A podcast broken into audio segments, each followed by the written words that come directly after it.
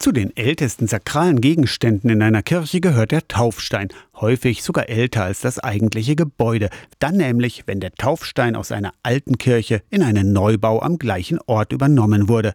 Der Taufstein zeugt dann von einer langen Tradition von Taufe an eben diesem Ort. Die Taufe ist das Herzstück des christlichen Glaubens. Kinder werden auf Wunsch der Eltern getauft, Erwachsene entscheiden sich ganz bewusst, sagt Pfarrer Tobias Gruber aus Quedlinburg. Für viele Erwachsene eine Neuausrichtung. Mein Lebensweg hat sich radikal geändert. Die Taufe ist jetzt so wichtig für mich und sie zeigt mir, dass ich den neuen Weg eben nicht alleine gehe. Um Taufstein oder Taufengel geht es bei der Sommerfotoaktion der Evangelischen Kirche in Mitteldeutschland, der EKM. Das Motto Wasser des Lebens. Viele Taufsteine erzählen Geschichten. In Osterwieck zum Beispiel soll der 700 Jahre alte bronzene Kessel auch das Biermaß gewesen sein.